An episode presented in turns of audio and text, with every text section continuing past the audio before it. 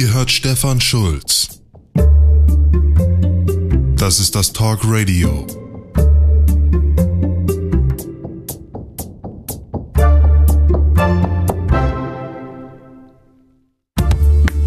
Hast du dir schon die Zeit genommen und die Kühnern-Kontroverse nachgelesen? Wahrscheinlich nicht, aber den Social Media Trouble hast du bestimmt mitbekommen. Hier liegen doch nun einige Puzzleteile rum, die mal in ein neues Bild zusammengesetzt werden müssen. Und das machen wir hier im 23. Talk Radio zur Rentnerrepublik, um dann später mal darüber zu schreiben.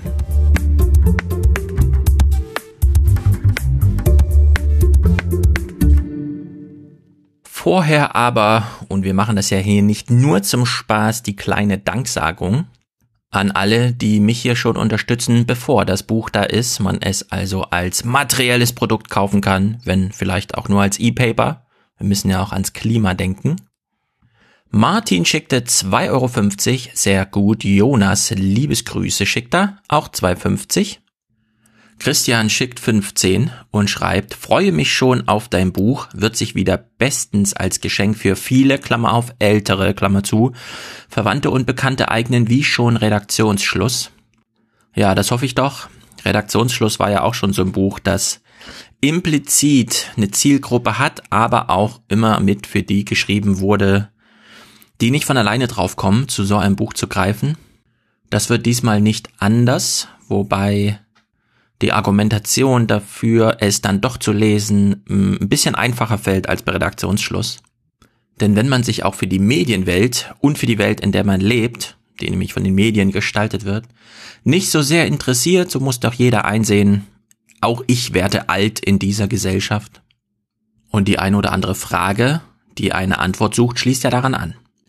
Tim schickt einen Euro und ein anderer Tim schickt auch einen Euro und Timo schickt 20. Auch wenn ich mir das Buch dann gedruckt holen werde, hier meine Unterstützung. Finde ich sehr gut. Ich sag's auch nochmal explizit. Es wird gedruckte Bücher geben, allerdings werde ich beim E-Paper natürlich ganz genau darauf achten, dass es bloß nicht mehr als 5 Euro kostet. Beim gedruckten muss ich dann nochmal eine Strategie entwickeln. Markus macht hier einen guten Preis, 6,99 Euro. Danke für deine inspirierende Arbeit, Klammer auf, sagt ein Povi, Smiley, sehr gut. Grüße aus der schönen oder schönsten Hansestadt der Welt, Havi. Das könnte nun Wismar oder Wipperfürth sein. Ich bin mir unsicher. Stefan schickt 9,99 Euro. Freue mich auf das finale E-Book. Grüße von den Philippinen. Geht's aber wirklich sehr hanseatisch heute zu. Konrad schickt 15. Zum Geburtstag, lieber Andreas, bekommst du das noch ungeschriebene Buch von Stefan Schulz, Alles Gute von Karin und Konrad. Das ist natürlich eine sehr gute Idee. Jetzt muss ich ja liefern. Ich hoffe, der Geburtstag liegt nicht allzu weit zurück, aber nachträglich ist ja auch nicht verkehrt. Kai schickt 2,50, denn geben ist seliger als nehmen, das stimmt. Clemens schickt 3 Euro, sehr gut. Johannes schickt 25. Danke für deine Arbeit, freue mich schon auf das Buch. Grüße aus Bochum. Martin schickt 1,23 Euro und wünscht sich, dass es weiter so geht. Okay. Leo schickt 3, das ist gut für unsere Rentnerrepublik, so ein Buch. Annalena schickt 2, 2,50 von Miriam, 20 von Andre, kann man auch das haptische Buch zugeschickt bekommen. Grüße von Juliane und Endre. Ja, kann man auch dann gedruckt lesen. Konrad schickt fünf, genau wie Johannes. Franz schickt fünf. Und Andreas schickt einen. Herzlichen Dank an euch alle. Ich war heute Morgen im Wald und habe da natürlich Podcasts gehört. Mehrere, aber besonders beeindruckend fand ich wieder Katharina Nockuns Denkangebot. Das kam heute in der vierten Ausgabe, wenn ich mich nicht verzählt habe. Sie nimmt sich da ja sehr viel Zeit und sehr viel Hirnschmalz und baut nochmal aus vielen kleinen Puzzlesteinen große politische Themen zusammen. So gebündelt, dass man danach auch so ein bisschen weiß, wen man jetzt eigentlich wählen soll oder wen man auf jeden Fall nicht wählen soll. Und nachdem jetzt so insgesamt in der Podcast-Landschaft der Dialog so ein bisschen überhand nimmt. Also jeder spricht mit jedem und jeder, der einen Podcast macht, ist dann auch nochmal selbst irgendwo anders zu Gast und redet darüber, wie er mit jemand geredet hat oder wie das so ist, mit vielen Leuten zu reden.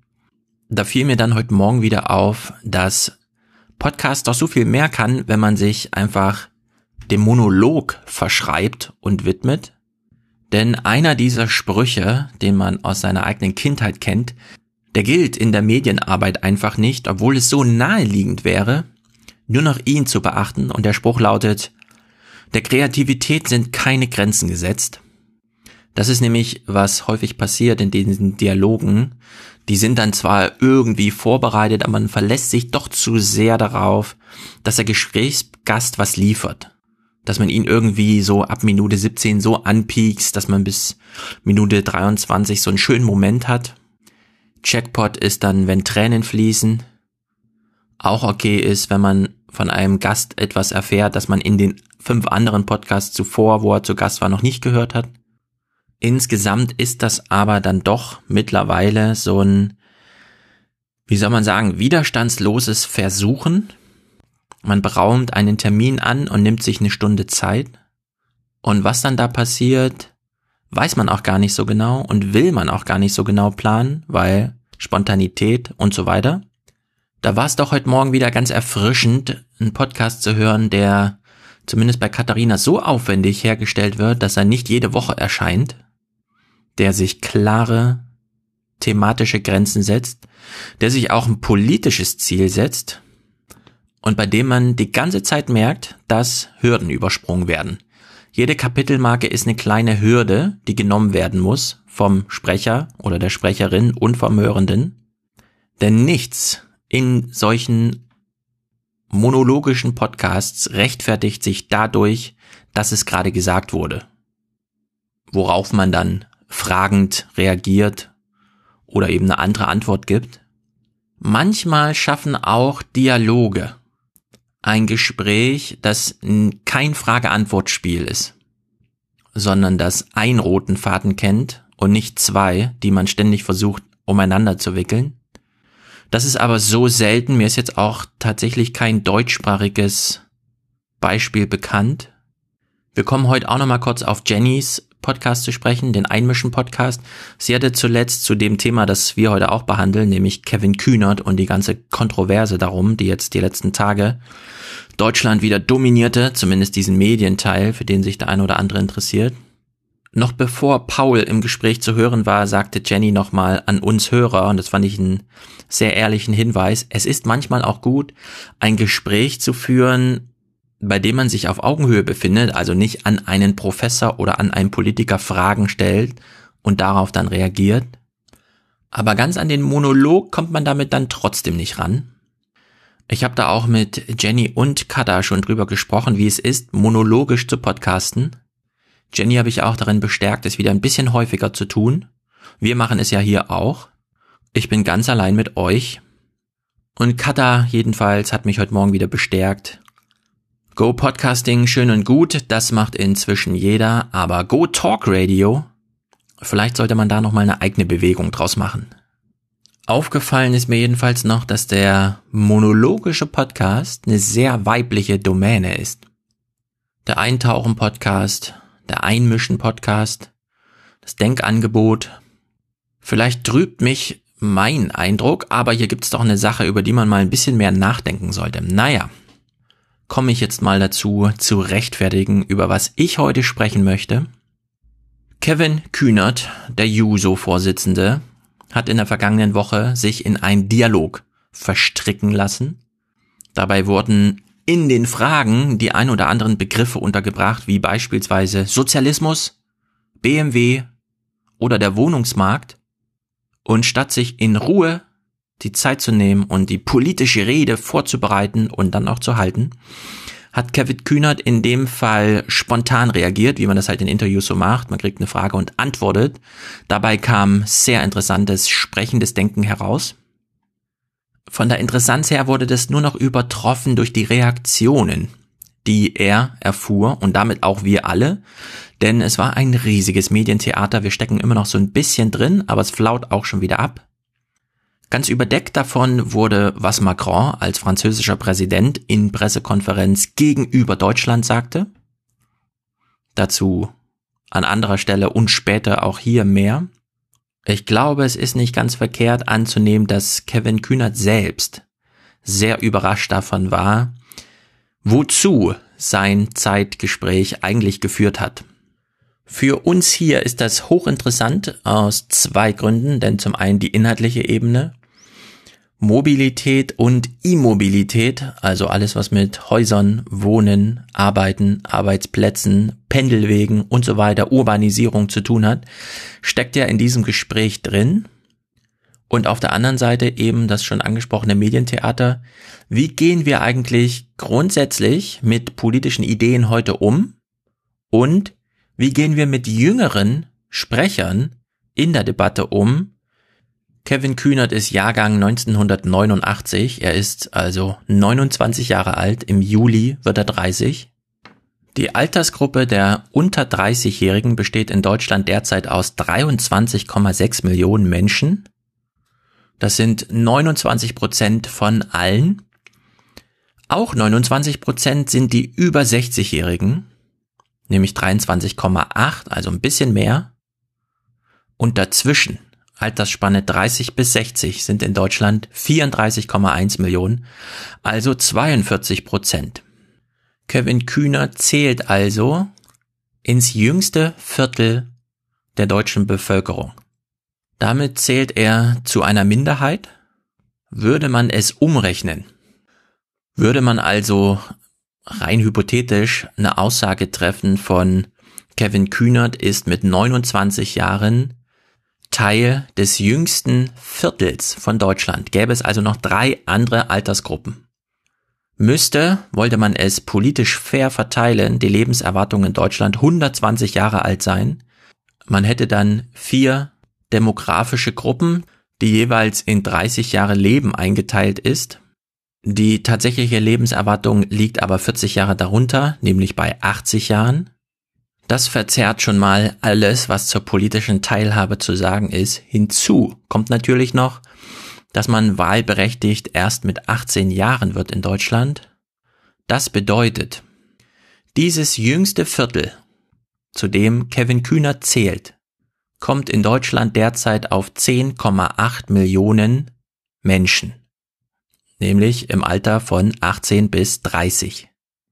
Diese dürfen soweit alle wählen, Ihnen gegenüber stehen 57,9 Millionen Wähler ab 30 Jahren. Das bedeutet, Kevin Kühnert mit seinen 29 Jahren gehört politisch demografisch aufgeschlüsselt in das Siebtel der Jüngsten. Wollte Kevin Kühnert also ein politisches Argument machen hinsichtlich auch wir jungen Menschen haben ein Recht auf günstigen Wohnraum, und auch wir jungen Menschen brauchen mal ein Auto, dann würde jede Stimme aus seiner Altersklasse, die er mobilisiert, gegen sechs aus den Andersaltersklassen politisch antreten.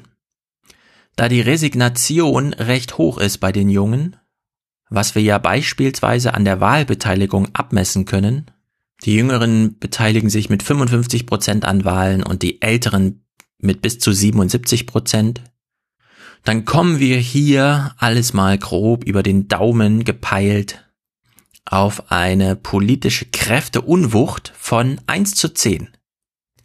Im politisch-parlamentarisch organisierten Betrieb vertritt Kevin Kühnert, wenn wir jetzt so eine demografische Logik draus stricken, das untere Zehntel, das jüngste Zehntel der deutschen Wähler. Das ist recht wenig und entsprechend entfaltete sich auch die Diskussion, die wir, nachdem wir uns jetzt diese demografische Brille mal aufgesetzt haben, uns mal im Detail anschauen. Auszüge aus dem Gespräch in der Zeit sind dabei ziemlich irrelevant, beziehungsweise interessant sind sie schon. Ihr könnt Teile davon bei Jenny im Podcast nachhören. Sie hat Paul ein paar vorgelesen, der dann sehr spontan darauf reagiert. Im Groben wissen wir, worum es geht. Er wurde darauf angesprochen, sich zum Sozialismus zu äußern, denn sein Jobtitel ist nun mal Jungsozialist.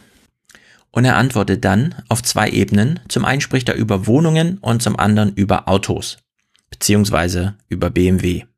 Dabei schlägt er dann längst nicht so über die Stränge, wie das Robert Habeck gemacht hat, das haben wir ja hier auch gehört, sondern er weist allenfalls nochmal drauf hin, dass es da Probleme gibt und wie so Lösungen aussehen könnten. Und man greift sich schon an den Kopf, wenn man die Kontroverse danach verfolgt, denn was soll denn bitte eine Kollektivierung eine Enteignung, eine Versozialisierung oder wie auch immer bedeuten. Jeder von uns geht jeden Tag irgendwas kaufen, was Kleines, was Großes, keine Ahnung. Manche machen Wochenendeinkäufe, die sind dann nur einmal die Woche unterwegs. Alle kennen aber das Phänomen, man nimmt sich Sachen aus dem Regal, bringt die dann zum Band, das wird eingescannt und dann bezahlt man eine Rechnung. Man ordnet also die Eigentumsverhältnisse zwischen dem Supermarkt und sich selbst neu. Man tauscht aber hier nicht im Verhältnis 1 zu 1 Geld gegen Ware, sondern man tauscht im Verhältnis 1 zu 0,9 ungefähr. 10% grobe Rechnung als Durchschnitt zwischen 7 und 19% Mehrwertsteuer bei dem, was man so kauft, wird im Moment der Eigentumsübergabe versozialisiert, kollektiviert, verstaatlicht, enteignet, wie auch immer. Dieser Teil des Geldes ist dann einfach weg, der wurde einfach als Umsatzsteuer eingezogen. In diesem Vorgang steckt überhaupt kein kommunistisches Gespenst drin. Man kann die Begriffe natürlich so unterfüttern, aber zu Sozialismus gehört auch noch so ein bisschen mehr als einfach nur der kleine Schauer, den man beim Nennen des Begriffes bei einigen hervorruft. Ich habe jedenfalls in den Äußerungen von Kühnert jetzt nichts zwingend Sozialistisches gefunden. Er hat zwar die ein oder andere Eigentumsfrage aufgeworfen, aber ich habe jetzt nicht in dem Gespräch gelesen, dass irgendwie der Bundestag gegen ein Politbüro ausgetauscht werden soll. Um die Abschottung von Grenzen ging es auch nicht. Die Freizügigkeiten der EU sollen jetzt nicht eingeschränkt werden. Und die Medien dürfen auch weitermachen, was sie wollen. Wo ist also eigentlich das Problem? Ich habe mal im BR Tagesgespräch nachgehört. Das ist eine tägliche Call-in-Sendung. Eine Stunde lang. Da dürfen also Hörer, die nicht extra eingeladen werden, weil sie Politiker oder Wirtschaftsführer oder Wirtschaftsweise oder wie auch immer sind, sondern da rufen ganz normale Leute an und teilen ihre Meinung mit. Und am Tisch sitzt dann ein Experte. In dem Fall war das Marcel Fratscher. Er ist in Berlin Chef des Deutschen Instituts für Wirtschaftsforschung und damit unter all den Ökonomen derjenige, der so ein bisschen über die Stränge schlagen darf. Und er wird dann auch zur Sendungseröffnung mal kurz gefragt, wie er eigentlich auf die, in dem Fall dann zwei Tage, die das schon andauerte, nämlich letzte Woche Donnerstag und Freitag, wie er darauf schaute. Das ist ja interessant, wie Kevin Kühnert ähm, mit diesem Thema einen Nerv in Deutschland trifft, dass es hier diesen kollektiven Aufschrei gibt. Ähm, und das sagt eigentlich für mich schon eine ganze Menge. Es sagt nämlich, dass ähm, auf der einen Seite äh, er eine Besorgnis vieler Menschen anspricht oder die die viele Menschen teilen gleichzeitig eine Lösung vorschlägt, die viele Menschen empört. Und ähm, ich glaube, über die beiden Dinge müssen wir sprechen. Viele Menschen sind empört und da muss man sagen, ja, also viele Menschen, die einen einfachen Zugang zu den Medien haben, sind empört. Das klingt aber dann doch ein bisschen anders, wenn jedermann im Radio anrufen darf. Ich darf einfach sagen, was ich meine. Bravo, Kevin Kühnert. Man muss das Unmögliche versuchen, wenn man das Mögliche erreichen will. Bravo, Kevin Kühnert. Leute, lasst doch mal die Jugend dran. Hör doch mal auf, weiterzudenken und zu gackern und zu gackern und zu gackern. Da denk doch mal nach. Man muss das tun. Prima, Kevin Kühlert. Also das war's und Schluss und aus. Applaus Dankeschön. aus Bayreuth. Danke für den Anruf. Während viele gestandenen Politiker, die das Mediengeschäft kennen, sich überlegen, wie sie die 30 Sekunden gestalten, die ihnen eingeräumt wird, um nochmal auf Kevin Kühnert einzudreschen, ist die Stimmung woanders ganz anders. Und das, was die junge Frau hier gerade ins Mikrofon rief, reiner Jubel, der lässt sich natürlich inhaltlich nochmal untermauern. Dafür war ja dann Marcel Fratscher da. Und das ist dann auch ein mir sehr wichtiger Punkt. Ich beschreibe zumindest mal die Prämisse vorher in meinen Worten. Kevin Kühnert hat nichts gesagt, was in irgendeiner Art sozialistisch, kommunistisch und an, uns an irgendeine politische Geschichte erinnert, sondern er hat auf ein bestehendes Problem eine Antwort formuliert, die im Rahmen unseres Politik- und Wirtschaftsmodells möglich ist, wenn man sie denn politisch will. Sie wird aber nicht von außerhalb als historische Erinnerung oder sonstiges in unser aktuelles Wirtschafts- und Politikmodell hineingetragen. Kevin Kühnerts Antwort auf die Frage, wie er mit BMW umgehen würde oder mit Wohnungsbaugesellschaften beziehungsweise großen Wohnungsvermietern, sind Antworten im Rahmen unserer Marktwirtschaft und sie sind auch demokratisch möglich, ohne dass dadurch die Demokratie aufgehoben wird. Und diesen Punkt, Marktwirtschaft und Demokratie, ja, aber, das greift hier Marcel Fratscher mal auf. Die Marktwirtschaft ist die richtige Antwort. Privates Eigentum von Unternehmen ist die richtige Antwort. Aber dann kommt die soziale Komponente dazu. Deutschland hat einen starken Sozialstaat immer schon gehabt. Nur dieser Sozialstaat funktioniert immer weniger gut, um Menschen eine Absicherung, Menschen Chancen zu eröffnen. Und da müssen wir ansetzen zu sagen, die soziale Marktwirtschaft ist eigentlich die richtige Antwort auf die Herausforderung, die wir heute haben. Was aber geschieht ist, dass diese soziale Marktwirtschaft nicht mehr funktioniert. Denn der Markt wird missbraucht. Wenn Sie Wohnungseigentümer haben, Wohnungsbaugesellschaften haben, die äh, den Wert ihrer Immobilien in fünf, sechs, sieben Jahren verdoppeln können, die äh, ab horrende Anstiege in den Mieten nehmen können, weil ihnen, ja, weil sie diese Macht haben, dann ist das, hat das nichts mit Marktwirtschaft zu tun, dann hat das nichts mit einer funktionierenden sozialen Marktwirtschaft zu tun, sondern es ist ein Missbrauch. Und das Problem sind nicht per se die Mensch, die, die privaten Unternehmer, sondern es ist der Staat, es ist die Politik, die hier nicht aufgepasst hat, die sicherstellen muss, dass diese privaten Unternehmer eben nicht die Menschen über den Tisch ziehen können, sondern dass es einen fairen Wettbewerb gibt das heißt, die Politik muss besser regulieren, muss sicherstellen, dass hier niemand auf Kosten anderer äh, sich bereichert. Zweitens, wir brauchen auch ein klügeres Steuersystem, denn was wir in Deutschland haben im Augenblick ist das Einkommen auf Arbeit ungewöhnlich stark im internationalen Vergleich besteuert wird, aber Einkommen auf Vermögen auf Kapital ungewöhnlich gering besteuert wird. Und hier haben wir eine komplette Unwucht dass die Menschen, mit die mit der eigenen Hände Arbeit für sich sorgen müssen, es immer schwieriger haben, über die Runden zu kommen, für ihre Familie sorgen zu können. Und auf der anderen Seite die, die schon viel Vermögen, viel Kapital haben, dieses Kapital strategisch klug einsetzen, äh, um davon zu profitieren. Das ist auch okay in einer Marktwirtschaft, aber äh, nur zu einem gewissen Maß. Und wir sehen jetzt hier Auswüchse und Exzesse äh, nochmal das Beispiel Wohnungsmärkte, mhm. äh, wo ich sehr gut verstehen kann, wenn Menschen sagen, das hat mit Marktwirtschaft nichts mehr zu tun. Also kurzum, die soziale Marktwirtschaft ist eigentlich die richtige Antwort. Und diese soziale Marktwirtschaft, die das Erfolgsmodell, Erfolgsgarant äh, für Deutschland in den letzten 70 Jahren war, die funktioniert heute nicht mehr so. Das so zu hören ist für viele Jüngere im politischen Diskurs schwere Kost denn systemimmanente Kritik ist schwierig. Sie setzt voraus, dass man sich mit dem System beschäftigt. Viel einfacher ist es, Systemfragen selbst zu stellen. Das führt allerdings dazu, dass man ausschließlich, ich habe jedenfalls noch keine Gegenentwürfe gehört, dass man ausschließlich zu Antworten und politischen Forderungen kommt, für die es niemals Mehrheiten gibt. Die Benennung oder die kritische Bezeichnung von etwas als sozialistisch oder kommunistisch markiert dieses als jenseits des demokratischen Spektrums. Die politische Debatte daraufhin erfolgt in sehr engen Bahnen. In der Soziologie spricht man von Skripten. Irgendwo brennt's, also weiß man genau, was bei der Feuerwehr passiert.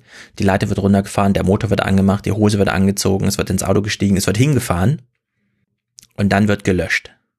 Und genau so sind die Abläufe auch, wenn medial etwas als sozialistisch oder kommunistisch dargestellt wird, dann setzt sich niemand hin und führt eine ernsthafte Diskussion, sondern es laufen dann diese Skripte. Man sagt zu, am Telefon interviewt werden zu können. Man nimmt das Telefongespräch an. Man beginnt sich die Frage anzuhören und danach sagt man, dass das, was der Kevin Kühnert gemacht hat, ja gar nicht ginge. Und dann legt man auf und hofft, dass die anderen genauso reagieren. Sehr viele Reaktionen in diesem Muster, die ich ans Ende dieser Auseinandersetzung hier schiebe, also wir hören sie nachher noch, um sie sozusagen auch zu dokumentieren, spulen ein Skript ab, aber sie gehen auf die inhaltlichen Anmerkungen von Kühnert nicht ein. Davon profitieren alle, die meinen, Kevin Kühnert hätte die Art und Weise des Wirtschaftens kritisiert. Genau das ist aber nicht passiert. Kevin Kühnert hat die Verteilung des erwirtschafteten Vermögens kritisiert, ohne das Modell der Erwirtschaftung überhaupt nur anzusprechen. Um nochmal unseren Supermarkt, das Supermarktbeispiel zu bringen, Kevin Kühnert hat nicht den Supermarkt in Frage gestellt oder das Angebot im Supermarkt oder den Zugang zum Supermarkt für Kunden, sondern allein den Umsatzsteuersatz, den man an der Kasse bezahlt. Und der liegt nun mal im Handlungsbereich der demokratischen Politik. Darüber kann man also diskutieren. Und nur weil ziemlich krasse Vorschläge gemacht werden, heißt das noch nicht, dass man damit jenseits des marktwirtschaftlichen oder demografischen Spektrums argumentiert. Vielen Politikern muss das sehr aufwendig erklärt werden. Sehr vielen normalen Menschen, die einfach Radio hören und denken, bei dieser Sendung rufe ich auch mal an, denen ist das erstaunlich klar. Ich gebe mal ein Beispiel zum Steuersystem. Die Familie Quandt kriegt aus ihrer BMW-Beteiligung Jahr für Jahr eine Milliarde in etwa. Das sind 2,7 Millionen am Tag, sind 114.000 jede Stunde. Ich habe es mal ausgerechnet. Ja. Also alle 20 Minuten des Jahresgehalt einer Kita-Erzieherin. So ist, genau. Also so weit habe ich es nicht gerechnet, aber Sie haben sicher recht. Ich mache eine andere Rechnung auf, denn es geht ja ums Steuersystem. Würde man diese Gewinne, die die Familie Quanta kassiert, mit 90 Prozent besteuern, dann geht zunächst mal ein Schrei durch die Bevölkerung. Aber wenn Sie dann zu rechnen beginnen und darauf kommen, dass denen dann 10% bleiben und diese 10% dann 100 Millionen sind, dann dämmert Ihnen vielleicht, dass 100 Millionen eigentlich auch kein schlechtes Jahreseinkommen ist. 90% Steuern, das klingt nach sehr, sehr viel. Es ist aber vereinbar mit dem Einkommen von 100 Millionen Euro im Jahr ohne dass dafür gearbeitet werden muss. Das ist kein Sozialismus, das ist auch kein Kommunismus, es wäre demokratische Marktwirtschaft. Das Modell, was hier eben genannt wurde, kennen wir von Thomas Piketty.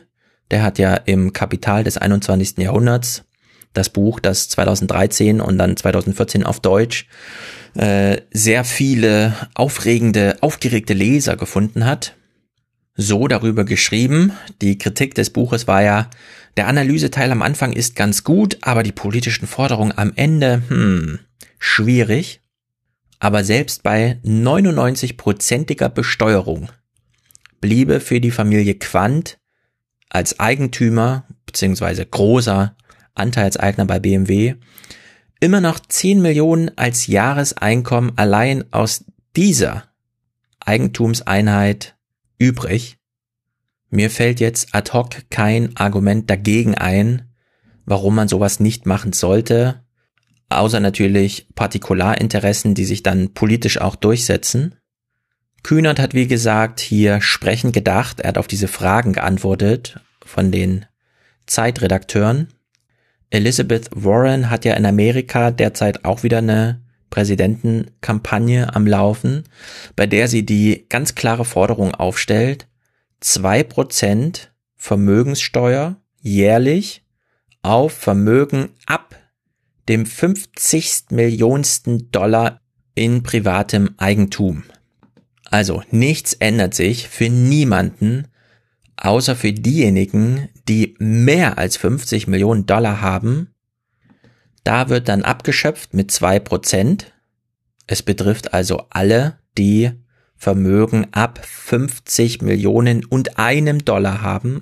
Ab diesem einem Dollar greift dann eine Vermögenssteuer, die ganz pauschal zugreift. Da ist dann ganz egal, wo das Geld herkommt und wie lange es schon da ist. Von dieser Steuer wären 75.000 Eigentümer in Amerika betroffen. Das Steueraufkommen läge jährlich bei 275 Milliarden Dollar. Es würde für den kompletten derzeitigen Wohlfahrtsstaat Amerikas ausreichen und zusätzlich könnten noch alle Universitäten kostenlos sein. Das ist natürlich die Rechnung von Elizabeth Warren, dass sie in der Kritik steht und ihr zu viele waghalsige Annahmen in dieser Rechnung unterstellt werden, ist natürlich klar. Als Verfassungsrechtlerin weiß sie trotzdem, wie man solche Texte politisch wasserfest macht, so dass sie dann, wenn die Zeit reif ist, auch als Gesetzentwurf darstellbar wären. In Deutschland sind wir bei diesem Problem, wie bei so vielen, ganz weit weg von Überlegungen und Texten, die vielleicht sogar mal als Gesetzesinitiative oder gar Vorlage taugen. Die Probleme sind trotzdem die gleichen. Marcel Fratscher war nicht der einzige Professor im Gespräch, sondern sie haben noch Stefan Lessenich angerufen aus München. Und er gibt mal eine sehr einfache Antwort auf unsere komplizierten Fragen. Ich hatte zu sagen versucht, vielleicht ganz kurz, mhm. ähm, dass große Herausforderungen der Zukunft in dieser Gesellschaft, und zwar nicht nur äh, Fragen sozialer Ungleichheit, sondern zum Beispiel auch die Frage des Klimaschutzes, nur zu beantworten sein wird, wenn wir uns auch ähm, über Eigentumsfragen unterhalten, wie was produziert wird, wer bestimmt, was produziert wird. Und das ist eine Eigentumsfrage. Ähm, und ähm, wenn man dann sofort zurückschreckt, wenn jemand Sozialismus sagt, äh, dann trägt es nicht dazu bei, dass wir eine gesellschaftliche Diskussion dazu, darüber führen, äh, was sich in diesem Land verändern müsste, um zukunftsfähig fähig zu wirtschaften. Mhm.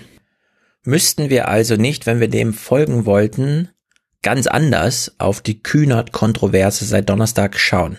dass Herr Kühnert das anspricht, ist natürlich schon wichtig, weil es einfach nochmal zeigt, ähm, auch äh, die innerparteilichen Reaktionen aus der SPD selbst, dass die Sozialdemokratie beispielsweise es einfach nicht mehr schafft, auch nur utopisch zu denken. Ähm, und das sind ja dann Denkanstöße, die dazu führen, sich zu überlegen, was könnte man jetzt konkret tun, welche reformistischen Schritte wären angezeigt, um sich zu, überhaupt in so eine Richtung zu bewegen. Aber schon wenn so ein Denkanstoß gegeben wird, äh, wird ja draufgeschlagen. Aber ich glaube, außerparteilich ähm, ist die Diskussion nicht aufzuhalten. Das ist natürlich auch für die Rentnerrepublik, also insbesondere das deutsche Schicksal zwischen 2023 und 2045, nicht ganz unbedeutend. Wenn Lessenich feststellt, dass die Reaktion auf Kühnert innerhalb des parlamentarischen Spektrums, also der Parteien, die dort mit ihren Abgeordneten arbeiten, sich so krass unterscheidet von Reaktionen aus der übrigen Bevölkerung. Wenn nicht mal das Problembewusstsein im gleichen Maße aufgegriffen wird, über unterschiedliche Lösungen und Praktikabilität kann man ja dann reden, aber wenn selbst das Problembewusstsein so kontrovers liegt, dann ist das eine echte Gefahr, denn dann passt das politische Modell tatsächlich nicht mehr zu den Anforderungen, die ihm von einer Bevölkerung mitgegeben werden. In der Soziologie würde man sagen, die Kapazität für kollektiv bindende Entscheidungen steht nicht mehr zur Verfügung, mit der Leistungsfähigkeit des politischen Systems sinkt dann auch die Akzeptanz in der Bevölkerung, wodurch dann nicht nur Eigentumsverhältnisse, sondern schlichtweg alles in Frage steht, dass sich in der Politik manche Partikularinteressen erfolgreicher durchsetzen. Das ist klar.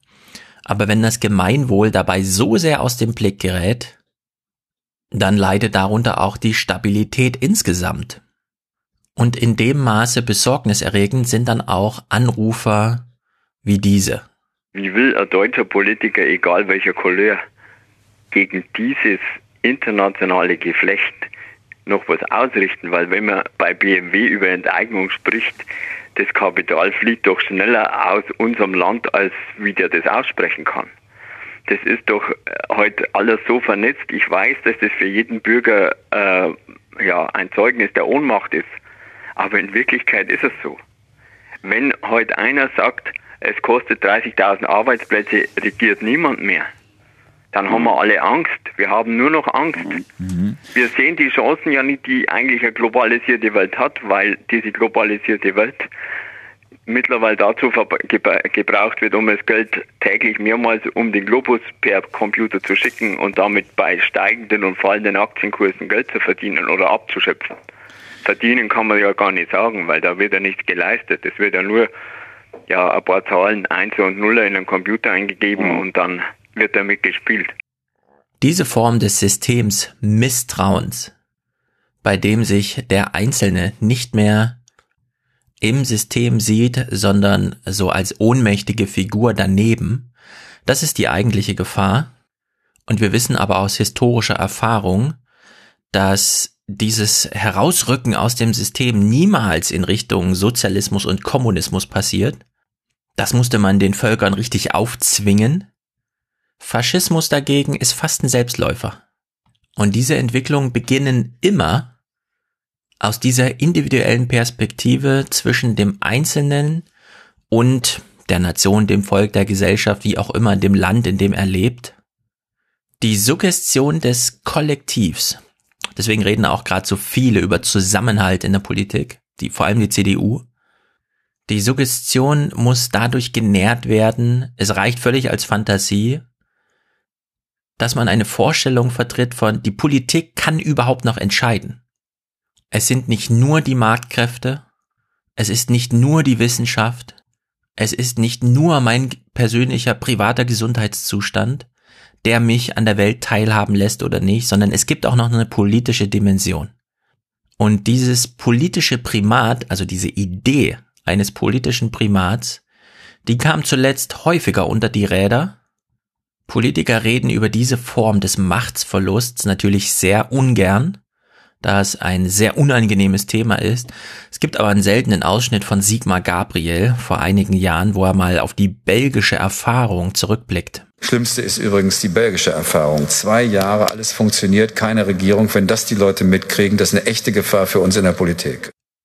Derzeit gibt es so eine belgische Gefahr, wenn man in Berlin neu mietet.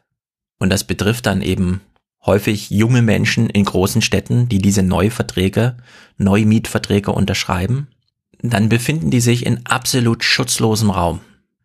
Die Ausgestaltung dieser Mietverträge geschieht völlig unbekümmert davon, ob in Berlin überhaupt noch jemand regiert oder nicht. Bei Bestandsmieten ist das anders. Da kann es vielleicht Inflationsanpassungen geben, ansonsten ist es schwierig, ein bestehendes Mietverhältnis im Preis so hoch zu treiben. Bei den Neuverträgen hat sich die Politik in den letzten zehn Jahren vollständig zurückgezogen. Und selbst wenn diese Aussage im Detail nicht stimmt, in der Konsequenz, im Gemütszustand, im Gefühl derjenigen, die diese Mietverträge unterschreiben, ist es genau so. Politik spielt auf diesem Mietmarkt keine Rolle mehr. Kevin Kühnert hat jetzt der Politik das Angebot gemacht, dass sie wieder eine Rolle spielen könnte dass sie überhaupt noch Sinn hat. Kevin Kühnert kann ja seine Kritiker zurückfragen, gerade die aus dem parlamentarischen Betrieb. Wozu gibt es uns überhaupt? Wie können wir einem jungen Menschen, der in Stuttgart einen Mietvertrag über ein WG-Zimmer 15 Quadratmeter 850 Euro unterschreibt, wie können wir ihm erklären, warum es wichtig ist, zu einer Wahl zu gehen? So verlaufen aber leider die Diskurse nicht.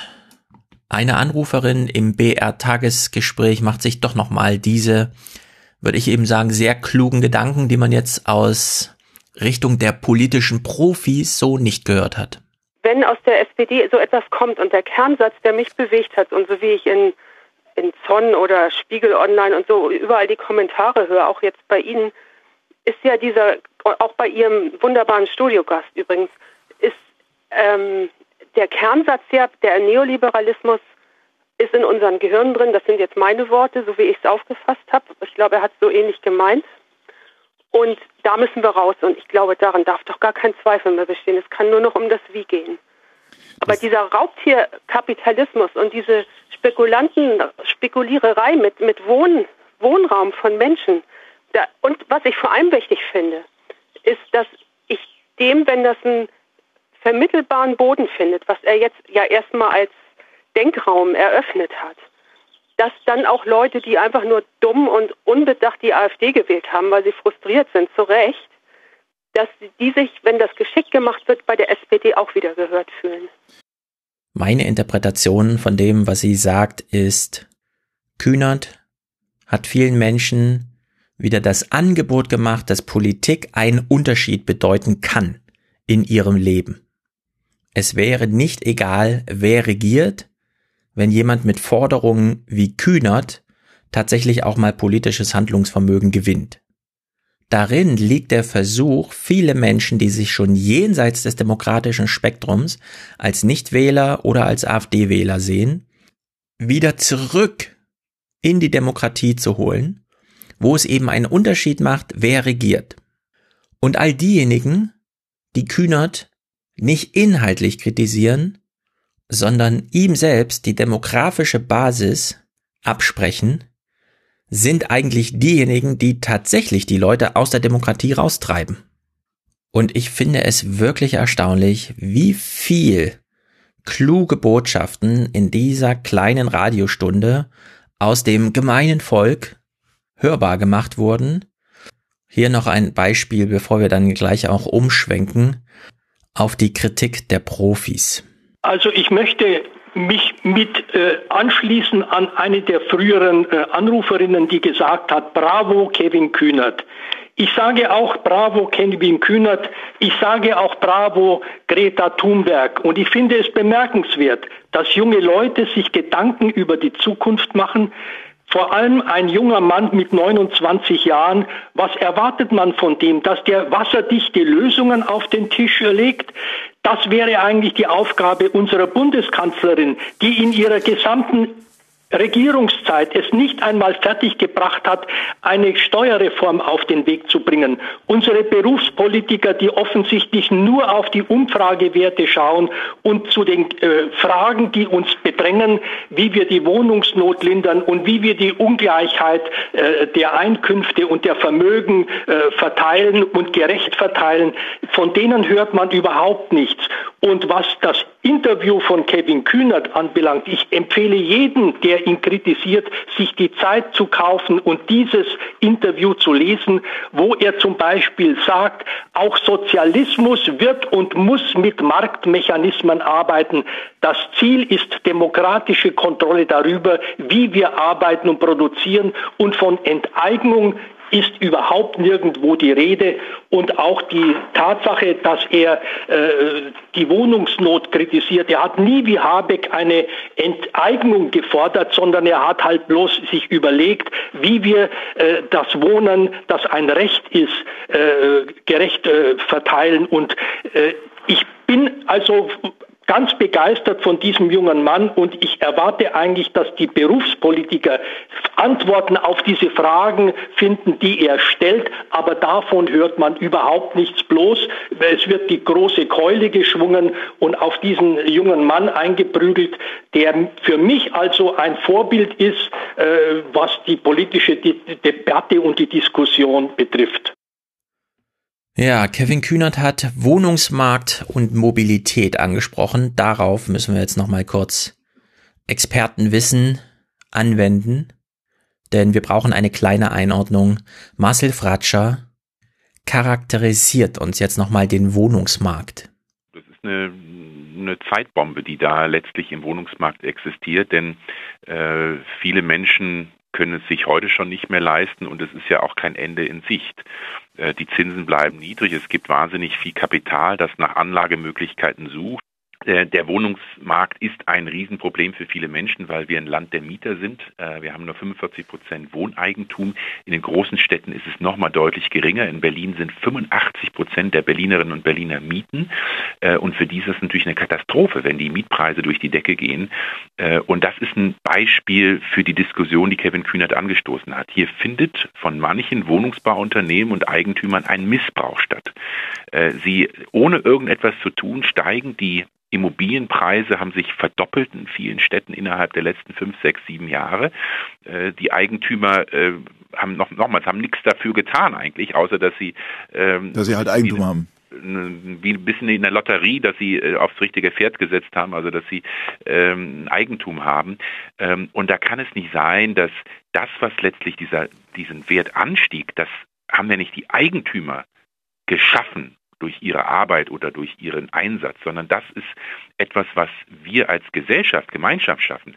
Immobilienpreise steigen nicht, weil irgendwie äh, ein Immobilieninvestor klug investiert oder irgendetwas oder einen besonderen Beitrag geleistet hat, sondern das hängt damit zusammen, dass die Menschen dieser Stadt hart arbeiten, produktiver werden, äh, Einkommenssteigerungen haben und deshalb äh, hier findet ein klarer Missbrauch der sozialen Marktwirtschaft statt, in dem einige wenige halt wirklich äh, Menschen unter Druck setzen in ihren Wohnungen, die sich nicht mehr leisten können.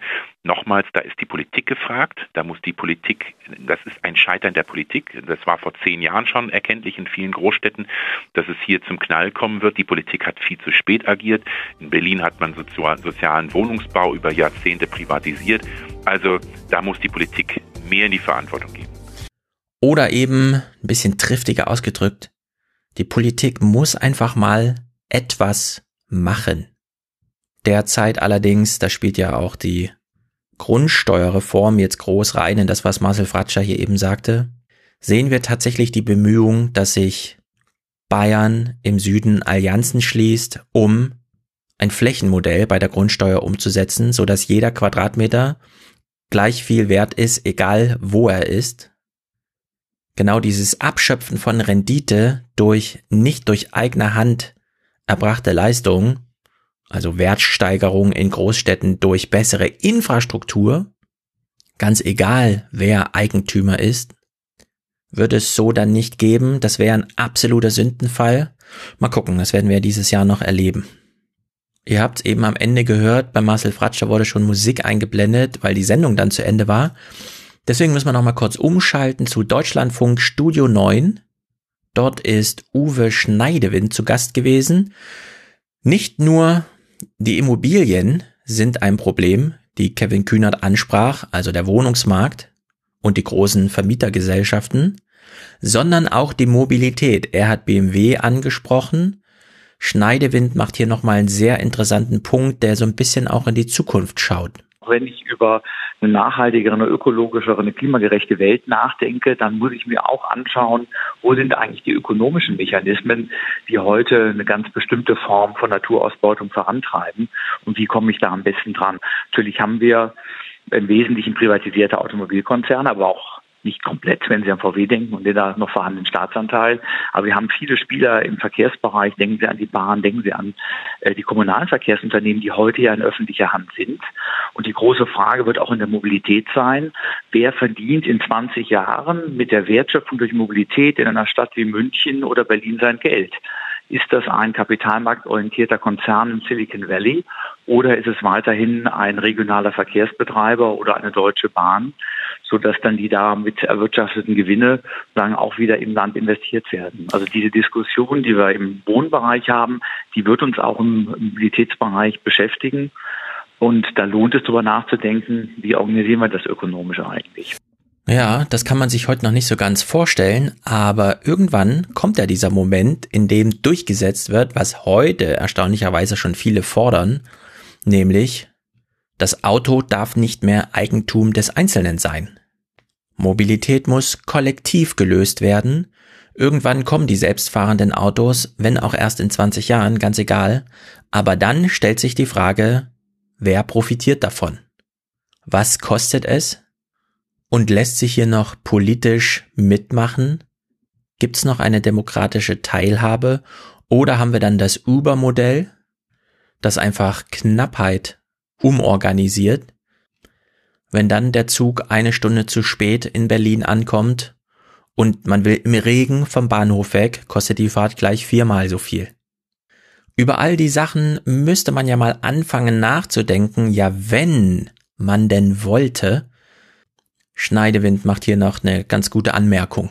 Hinter der Idee der Zukunftskunst steht äh, dieses kreative, lustvolle Momentum, das wir brauchen, um die Art und Weise, wie wir unsere Ökonomie, wie unsere Gesellschaft äh, klima- und sozial gerecht organisieren können. Und äh, das ist dann kein eins zu eins Zurückgriff auf historische äh, Beispiele, die nicht funktioniert haben, sondern kreatives darüber nachdenken, ähm, wie wir Randbedingungen weiterentwickeln müssen. Und das ist eben eine Aufforderung auch an die Wissenschaft, diese Zukünfte mit vorzudenken. Und da ist gerade die Ökonomie natürlich eine Wissenschaft, die da aktuell wenig an äh, so genannten Zukunftsentwürfen ähm, äh, präsentiert. Also wir bräuchten gerade solche Fächer wie die Ökonomie sehr viel mehr als Möglichkeitswissenschaft, wie das Reinhard Frieden nennt, also die auch Alternativen aufzeigt, damit wir nicht immer wieder zurückfallen in äh, diese alten Argumentationsmuster. Tja, ein klarer Appell, mal jenseits der bestehenden Boxen, aber innerseits der bestehenden Demokratie darüber nachzudenken, was möglich wäre, findet aber nicht statt. Und jetzt gucken wir uns das mal im Detail an, denn die Kühnert-Kontroverse hat für ARD und ZDF in den Abendnachrichten ganz tolle Momente geliefert. So klingt es in der ARD. Eingeblendet hinter Karim Joska ist ein Schwarz-Weiß-Foto von Gerhard Schröder als Juso-Chef. Dieser Mann sagt von sich, er sei Sozialist. Ist er auch qua Amt, denn Kevin Kühnert ist heute Chef der Jungsozialisten. Und für diesen Job ist es anscheinend eine Einstellungsbedingung, linker zu sein, als es der Mutterpartei gefällt. Nachdem Kühnert in einem Zeitinterview einen demokratischen Sozialismus herbeisehnt, würde ihm mancher Sozialdemokrat nun wohl gerne auf die Finger hauen. Mhm, da werden doch schon Vorfreuden geweckt. Kontroverse auf die Finger hauen des jungschen SPD-Sozis. Aber erstmal muss das Problem beschrieben werden. Er will eine SPD, die anders ist. Kevin Kühnert, 29 Jahre alt, seit eineinhalb Jahren Juso-Chef, macht daraus alles andere als ein Geheimnis. Nun sorgt er mit Worten für Aufruhr. Er spricht über Sozialismus, darüber, dass das Kollektiv entscheidet und über eine Überwindung des Kapitalismus. Große Betriebe wie zum Beispiel BMW könnten kollektiviert werden, sagt er in die Zeit. Immobilienvermietung als Geschäft lehnt er vehement ab. Ich finde nicht, dass es ein legitimes Geschäftsmodell ist, mit dem Wohnraum anderer Menschen seinen Lebensunterhalt zu bestreiten. Konsequent zu Ende gedacht, sollte jeder maximal den Wohnraum besitzen, in dem er selbst wohnt. Ja, maximal zu Ende gedacht maximal zu Ende gedacht, gibt's ja auch noch das Problem, dass wir alle mal sterben. Aber gut, hier jetzt die kleine O-Ton-Collage, angefangen bei einem alten Herren auf der Straße. Ja, das halte halt ich für unmöglich. Also diese Einstellung und diese Forderung. Ja, das, das ist ja alles ehrlich erworben. Das war der ganze O-Ton. Das ist doch alles erworben. Mhm. Was sagt eine ebenso ältere Frau dazu? Dann haben wir einen Kommunismus. Wollen wir das alle? Diese Frage von ihr bleibt so dahingestellt. Also wir sind ja ganz weit weg von Bravo, Kevin Kühnert.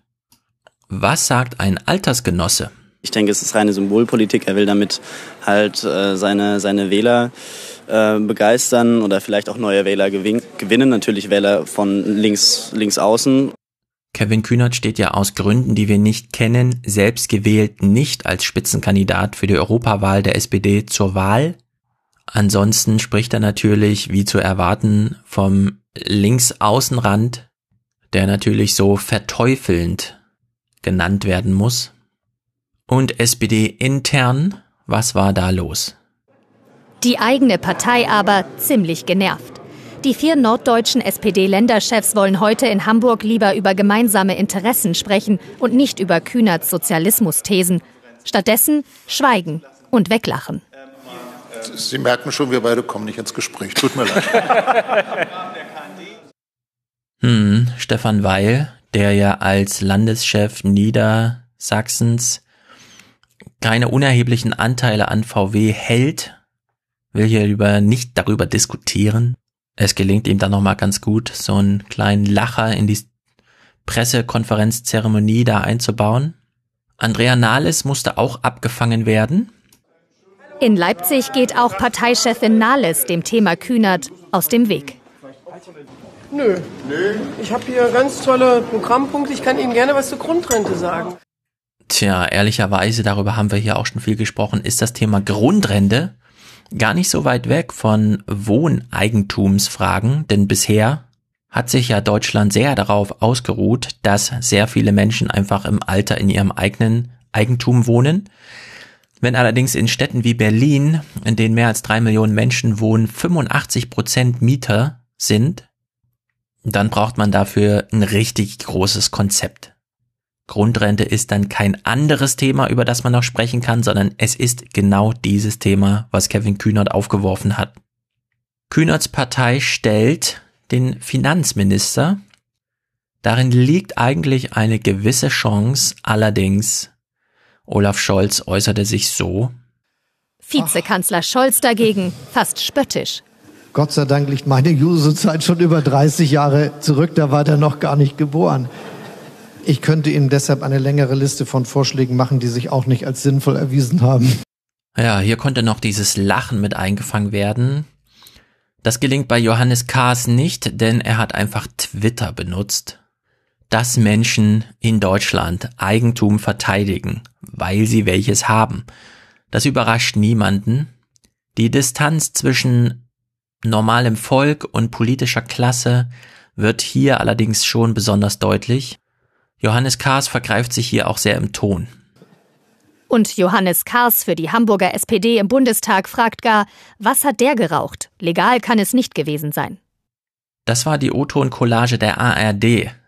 Nichts Positives, nicht ein positives Beispiel.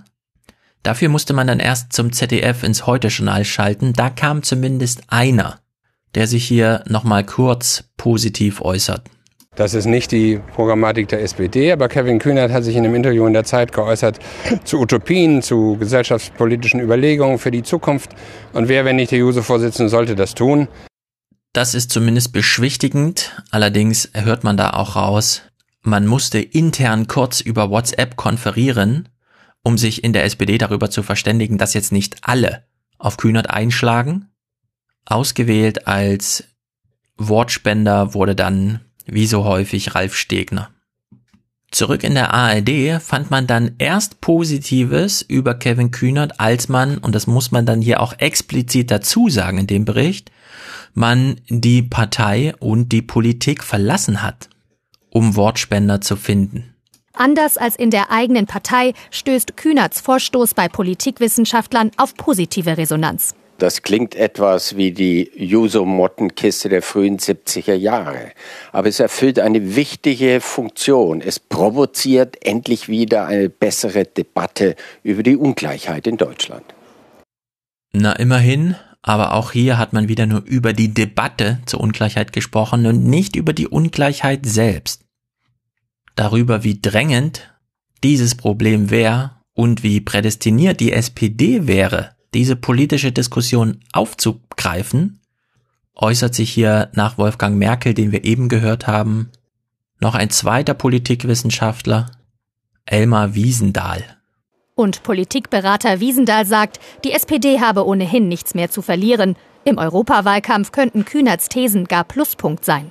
Wir haben eine Zeit ähm, der Angleichung der Parteien, sodass die Wählerinnen und Wähler nicht mehr unterscheiden könnten. Wofür stehen die Parteien? Und jetzt muss wieder Position bezogen werden, Flagge gezeigt werden. Und insofern ist das ein äh, positiv zu bewertender Schritt, denn ähm, Demokratie lebt von der Auseinandersetzung. Also, wenn Redakteure glauben, sie müssten uns das nochmal erklären, kann man daraus nur die Schlussfolgerung ziehen, dass es wirklich düster aussieht. Wir wissen nicht mal, dass zur Demokratie Auseinandersetzung gehört. Es muss uns hier nochmal erklärt werden. Entsprechend düster ist auch der Gemütszustand, wenn man das Fazit aus diesem Bericht hört. Eine Auseinandersetzung oder gar eine breite Debatte über linke Werte in ihrer Partei. Die vier SPD-Chefs im Norden schienen dafür heute nicht bereit. Also hier haben wir jetzt wenig gelernt. Weder über die Lösungen, die Kevin Kühnert im Gespräch in den Diskussionsraum stellte, als auch über die Probleme, weshalb er das gemacht hat. Stattdessen bekommen wir hier nochmal die volle Packung historische Erinnerung, allerdings völlig falsch, im Tagesthemenkommentar von Christine Schwitzer. Da hat der Juso-Chef seiner Partei heute einen echten Bärendienst erwiesen. Die Nerven liegen blank in der SPD. Wenige Wochen vor der Europawahl und den danach anstehenden Landtagswahlen in Ostdeutschland kommt einer aus der SPD und lässt den Sozialismus hochleben. Man könnte darüber lachen, wie der Finanzminister heute, und es als eine Jugendsünde abtun oder wie der Seeheimer Kreis spottet, als geistige Vernebelung im Drogenrausch. Die Reaktionen darauf zeigen, dass die Sozialdemokraten es eben nicht ganz so lustig finden. Sie wissen, das ist ein Schlag ins Gesicht der Menschen im Osten, die auf die Straße gegangen sind, um den real existierenden Sozialismus abzuschaffen. Bei dem Ausmaß an Medienverdrossenheit im Osten, und da kenne ich mich aus, da komme ich her, ist es doch erstaunlich, auf welche Art und Weise hier in der ARD diese Ostdeutschen nochmal als Geisel genommen werden für ein Argument, in dem nämlich behauptet wird, für sie wäre es ein Schlag ins Gesicht, wenn ein Politiker davon anfinge, darüber zu sprechen, ob beim Thema Mieten politisch mehr möglich ist, als tatenlos daneben zu stehen, wenn neue Mietverträge unterschrieben werden, die heute doppelt so teuer sind wie vor zehn Jahren, dass sie hier nochmal propagiert, Kevin Kühnert hätte Sozialismus, also eine Überwindung der Demokratie gefordert, zeugt von wirklich erstaunlichem Mut. Dazu gehört dann aber auch, dass man Inhalte aus der eigenen Sendung wirklich ganz weit wegdrängen muss, damit niemanden beim Zuschauen auffällt, wie groß dieser Quatsch ist.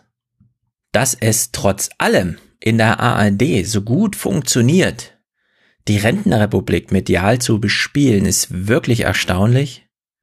Bei Anne Will war gestern Kevin Kühner zu Gast. Er wurde schon angefragt, bevor sein Zeitgespräch veröffentlicht wurde, hat Anne Will extra nochmal auf Twitter betont. Thematisch sollte es auch um das Klima gehen, aber wie es so ist, wenn Kevin Kühner da ist und die Kontroverse auch, dann macht man eben auch ihn zum Thema. Auch da war, und das ist jetzt interessant, weil wir haben jetzt nur SPD-Politiker gehört, was ist eigentlich mit den anderen?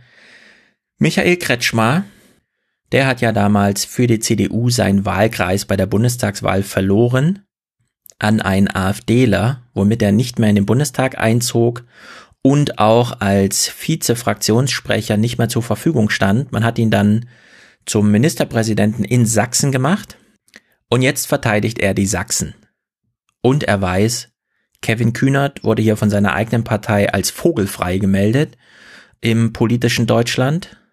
Also hat er sich als Ministerpräsident eines ostdeutschen Landes und CDU-Mitglied den allergrößten Vorschlaghammer rausgeholt. Herr Kretschmer, Kevin Kühnert hat die Woche eine Systemfrage aufgeworfen. Er hat der Zeit ein Interview gegeben. Ähm, über das äh, viel diskutiert worden ist und für das er zum Beispiel von den Konservativen nicht zuletzt heftig verprügelt worden ist. Er hat darin unter anderem gesagt, der Grundsatz ist unverändert. Was unser Leben bestimmt, soll in der Hand der Gesellschaft sein und demokratisch von ihr bestimmt werden. Wäre das wirkungsvoller für den Klimaschutz, wenn die Gesellschaft die Sache in die Hand nähme, also die Gesellschaft nähme es in die Hand, als dass die Politik weiterhin die selbstgesteckten Klimaziele verfehlt? Also ich finde, wir haben genügend Populisten in diesem Land. Und so wie er seine Antwort schon einleitet, will er sie auch weiterführen nach einem kleinen Hin und Her, bei dem Kevin Kühner dann auch nochmal das Wort bekam, drehte Kretschmer die Rentnerrepublik auf 180 dass sie da immer noch glauben, dass mit Freiwilligkeit das funktioniert und dass das alles vom Himmel nicht, fällt, das finde ich einfach welches naiv. furchtbare Land sie vor sich haben. Aber ich kann nur eins sagen, wir leben in der Bundesrepublik Deutschland. Eines der großartigsten Länder, die es gibt. Seit 60 Jahren mit einer sozialen Marktwirtschaft. Übrigens kein Kapitalismus. Wenn Sie Kapitalismus sehen wollen, lesen Sie mal das Buch Die Weber von Gerhard Hauptmann. Wir haben soziale Marktwirtschaft. Und das hat der Bundesrepublik Deutschland Wohlstand gebracht, hat uns hier in den neuen Ländern in 20 Jahren den Wohlstand, 30 Jahren jetzt den gebracht.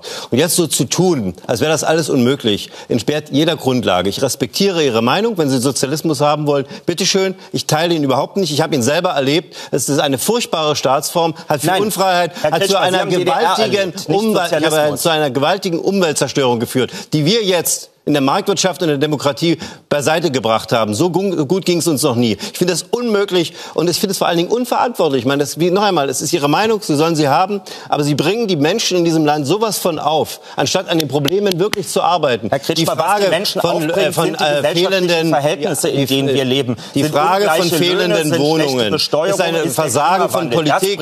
Das auf. ist ein Versagen von Politik, die nicht bereit war, Wohnraum zu schaffen, Grundstücke auszuweisen, vernünftige auch äh, Rahmenbedingungen zu schaffen, dass die Kosten nicht steigen für die Mieten. Und jetzt kommen sie, Macht das das war auch in der der DDR Markt? genauso. An dem Tag, wo die angefangen haben auszureisen, hat man die Mauer gebaut. Das ist genau die gleiche Herangehensweise. Tja, müssen wir nicht weiter hören. Der Eindruck, der hier aufkam, gilt auch für den Rest der Sendung. An der Energie und dem Engagement von Kretschmer kann man aber, glaube ich, ablesen, dass er wohl auch weiß, dass inhaltlich genau das Gegenteil von dem wahr ist, was er sagt. Nicht Kühnert will das demokratische Spektrum verlassen, sondern er will es ausschöpfen, damit es den anderen nicht so einfach fällt, es tatsächlich zu verlassen. Und dass Kretschmer Kühnert hier in eine Reihe stellt mit dem Populisten, gegen die Kretschmer sich da in Sachsen gerade wehrt mit seinen Sachsengesprächen, nämlich gegen die AfD, das ist einfach unglaublich. Aber in so einem Fernsehumfeld wie in der ARD an diesen Abenden ist es eben auch möglich. Es passt eins zu eins zur Berichterstattung in den Tagesthemen zuvor. Im ZDF ist das insgesamt nicht ganz anders, auch wenn Ralf Stegner da zu Wort kam. Ich bin mir nicht ganz sicher, ob man hierfür jetzt einen neuen Begriff braucht, aber ich glaube, bei dieser Art und Weise, wie Marietta Slomka hier Verständnis zeigt, dachte ich an Woman's Planning. Schaut man sich die Job Description eines Juso-Vorsitzenden an, macht Kühnert eigentlich nur genau das, was von ihm erwartet wird. Erstens, ein Juso-Chef sollte nicht nur möglichst jung sein und auch so aussehen, also eher Kapuzenpulli als Krawatte, sondern auch jugendlichen Idealismus ausstrahlen, gegebenenfalls radikal sein, jedenfalls nicht abgeklärt pragmatisch. Dafür sind andere zuständig. Zweitens, Juso heißt nicht junge Sozialdemokraten, sondern jungen Sozialisten. Also sollte ein Juso-Chef schon noch ein paar Reste originalsozialistischen Gedankenguts auf Lager haben, sonst macht der Name ja gar keinen Sinn mehr. Und drittens, zur Aufgabe eines Juso-Chefs gehört es natürlich auch, die Führung der Mutterpartei regelmäßig und möglichst öffentlichkeitswirksam zu piesacken. Na, wenigstens das Piesacken ist ja gelungen. Nicht ganz uninteressant war im Heute-Journal eine kleine historische Erinnerung, die gar nicht allzu weit zurückreicht.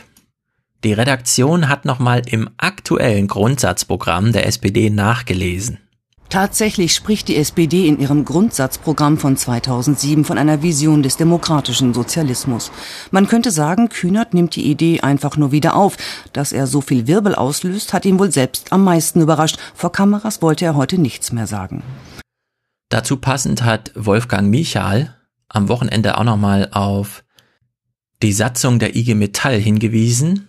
Der Tweet dazu lautet, und jetzt schauen wir uns mal die Satzung der IG Metall an. Paragraph 2 Ziele der IG Metall, Punkt 4 Überführung von Schlüsselindustrien und anderen marktbeherrschenden Unternehmen in Gemeineigentum. Beschlossen wurde dieses Ziel 2015 beim großen Gewerkschaftstag hier in Frankfurt. Wenn also BMW Betriebsräte sich in die Reihen der politischen Basher einreihen, stimmt irgendwas nicht. Allerdings liegen auch diese Gewerkschafter mit ihrem Einkommen im Top 1% von Deutschland, wenn nicht sogar im Top 0,1%. Anhand des Finales der Berichterstattung im Heute-Journal kann man auch hier ableiten, wie die Berichterstattung so insgesamt aussah. Am Ende klang es dann so. Bei aller Kritik aus allen Richtungen, von einer Seite gab es immerhin Applaus von der Linkspartei. Das ist Berichterstattung zum Thema, die niemand braucht und auffällig ist, wie sehr sich Fernsehberichterstattung und die Thematisierung im Radio voneinander unterscheiden. Tags drauf, am Freitag, das war nicht uninteressant, musste die SPD dann irgendwie so einen Spagat machen. Auf der einen Seite wollte sie Aufmerksamkeit für ihren Europawahlkampfauftakt. Dazu standen ein paar Bierbänke in Saarbrücken, glaube ich und Kamerateams waren eingeladen. Auf der anderen Seite wollte man diese Aufmerksamkeit allerdings nicht für Kevin Kühnert, weil man glaubte, er sei ein Wählerschreck. Dort allerdings hat er sich dann auch das erste Mal geäußert, seit der Veröffentlichung des Gesprächs in der Zeit. Europa-Sterne auf dem Hoodie kam auch Kevin Kühnert nach Saarbrücken. Der Juso-Chef hat eine Debatte losgetreten, die man vielleicht lieber ein anderes Mal geführt hätte, aber dazu steht er. Den größten Fehler, den wir machen könnten, ist, wenn wir alle, mich inklusive, jetzt vor jedem Statement ängstlich immer überlegen würden, wem könnte das missfallen, wem könnte man damit auf die Füße treten. Ich habe überhaupt kein Problem eine Minderheitsmeinung zu vertreten, Widerspruch auch in der eigenen Partei zu kriegen. Aber ich will, dass es eine Diskussionskultur gibt, in der man offen in einem demokratischen Rahmen über Dinge nachdenken kann. Und das zeigt dann schon die ganze Misere. Selbst Kevin Kühnert kommt gar nicht mehr zu politischen Inhalten, sondern er hat die ganzen Hände voll damit zu tun, über die politische Debatte selbst zu reden. Damit kommt man inhaltlich natürlich gar nicht vorwärts, sondern man bedient genau das Ansinnen derer, die mit der pauschalen Kritik an den Äußerungen von den Äußerungen ablenken wollten, was natürlich immer dann ganz gut gelingt, wenn man von der Ebene der Inhalte auf die Ebene der Form wechselt. Nicht von Inhalten getrübt ist dann auch der O-Ton, den man von Andrea Nahles ausgewählt hat, um zu zeigen, was ihr wichtig ist bei diesem Wahlkampf. In Europa wollen viele wieder das Rad der Geschichte zurückdrehen. Ein Europa der Schlagbäume, ein Europa des Nationalismus. Und wir wollen diesen Geisterfahrern das Rad es nicht in die Hand geben. Wir werden es bekämpfen. Wir werden Europa demokratisch, stark, demokratisch und sozial gestalten. Ja, das ist einfach fernab aller Inhalte. Kann sein, dass sie in der Rede noch irgendwas nannte. Ausgewählt wurde hier jedenfalls nichts. Und sie kann es ja über die Rede ein bisschen steuern, was am Ende ausgewählt wird. Genauso ist es auch bei Katharina Barley. Hier hat man sich für einen O-Ton entschieden, der aus so einer Diskussion mit den Anwesenden kommt. Es ist keine klassische Redesituation. Und im Raum stand wahrscheinlich die Frage, wie bekommen wir denn jetzt die Jungen wieder zurück in die Politik? Meine Wahrnehmung ist, dass da tatsächlich der Brexit auch in der jungen Generation ganz viele Groschen zum Fallen gebracht hat. Also ganz viele aufgeweckt hat. Ich erlebe es jedenfalls in den Versammlungen, die wir machen, dass da auch ganz viele junge Menschen sind, die kapiert haben, wir müssen bei dieser Wahl alle runter vom Sofa. Das ist natürlich ein sehr lustiges Bild, dass ausgerechnet die Jungen gerade von der Politik enttäuscht sind und sich von ihr abwenden, weil sie zu viel auf ihrem Sofa rumsäßen. Genau das Gegenteil ist wahr.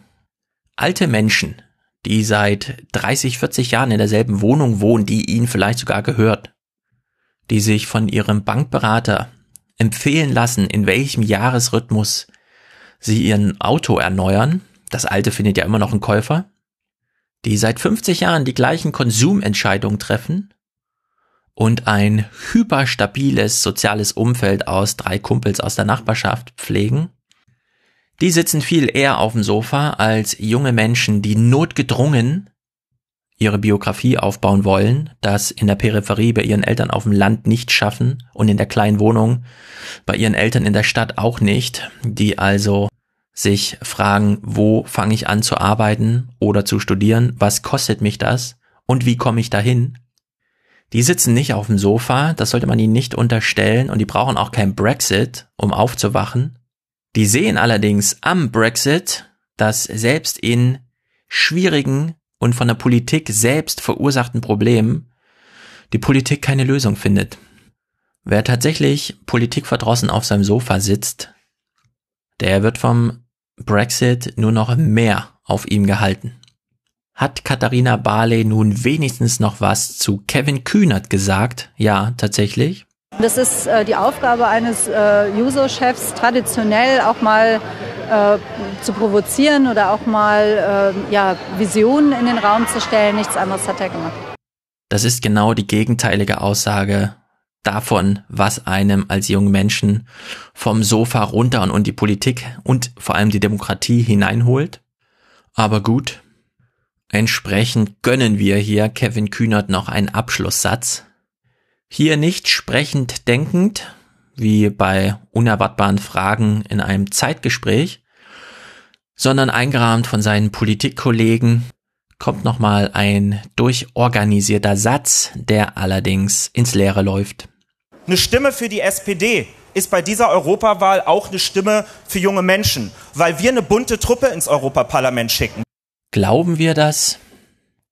Ich saß am Wochenende auf einer Wiese und hatte ein bisschen Freizeit und bin dabei einer Empfehlung von Pepo gefolgt, der auf Twitter den Wahlkampfauftakt von Die Partei verlinkte. Martin Sonneborn und Nico Semsrott haben sich die Volksbühne genommen und dort so eine Dreiviertelstunde, so lange ist jedenfalls das finale Video, eine Dreiviertelstunde Wahlkampfauftakt gemacht. Und Pepo hat völlig zu Recht dazu geschrieben, genau so sollte es jede Partei machen. Nur weil die Partei sagt, wir machen hier Politik mit satirischen Mitteln, kann ja auch jede andere Partei mit ihren Mitteln kommen, aber sie sollte es tatsächlich genau so machen, wie die Partei es gemacht hat. Ich werde euch das verlinken. Das ist zeitgeistig äh, ein sehr gutes Dokument. Und ich denke jetzt so kurz vor der Europawahl sollte das auch jeder kurz sehen, was da ablief. Ansonsten würde ich sagen, für heute Schluss. Die Stunde ist längst überschritten. Wir haben heute hier mit der Kühnert-Kontroverse einen kleinen Zeitgeist eingefangen, beziehungsweise der allgemeine Zeitgeist materialisierte sich die vergangenen vier Tage mit all seiner konservativen, stagnierenden Tatenlosigkeitskraft. Oder anders gesagt, es war wirklich sehr betrüblich, was abgelaufen ist. Da mir allerdings die Gemütszustände, so betrüblich sie auch sind, sehr wichtig sind, um die Rentnerrepublik zu beschreiben, werde ich das jetzt in der Form so öfter machen, ein bisschen tagesaktueller zu sein. Und ich werde damit auch regelmäßiger sein, denn ich habe gemerkt, ich muss mich selbst ein bisschen unter Druck setzen. Ansonsten sitze ich nämlich nur an meinem Buchskript und fliege damit doch sehr über den Wolken. Es macht Sinn, ab und zu immer mal so runterzuschauen, wie die Sachlagen und die Diskussion darüber so sind. Es wird also nicht wieder vier Wochen dauern, bis hier die nächste Ausgabe kommt. Und damit sage ich, Rinjehauen.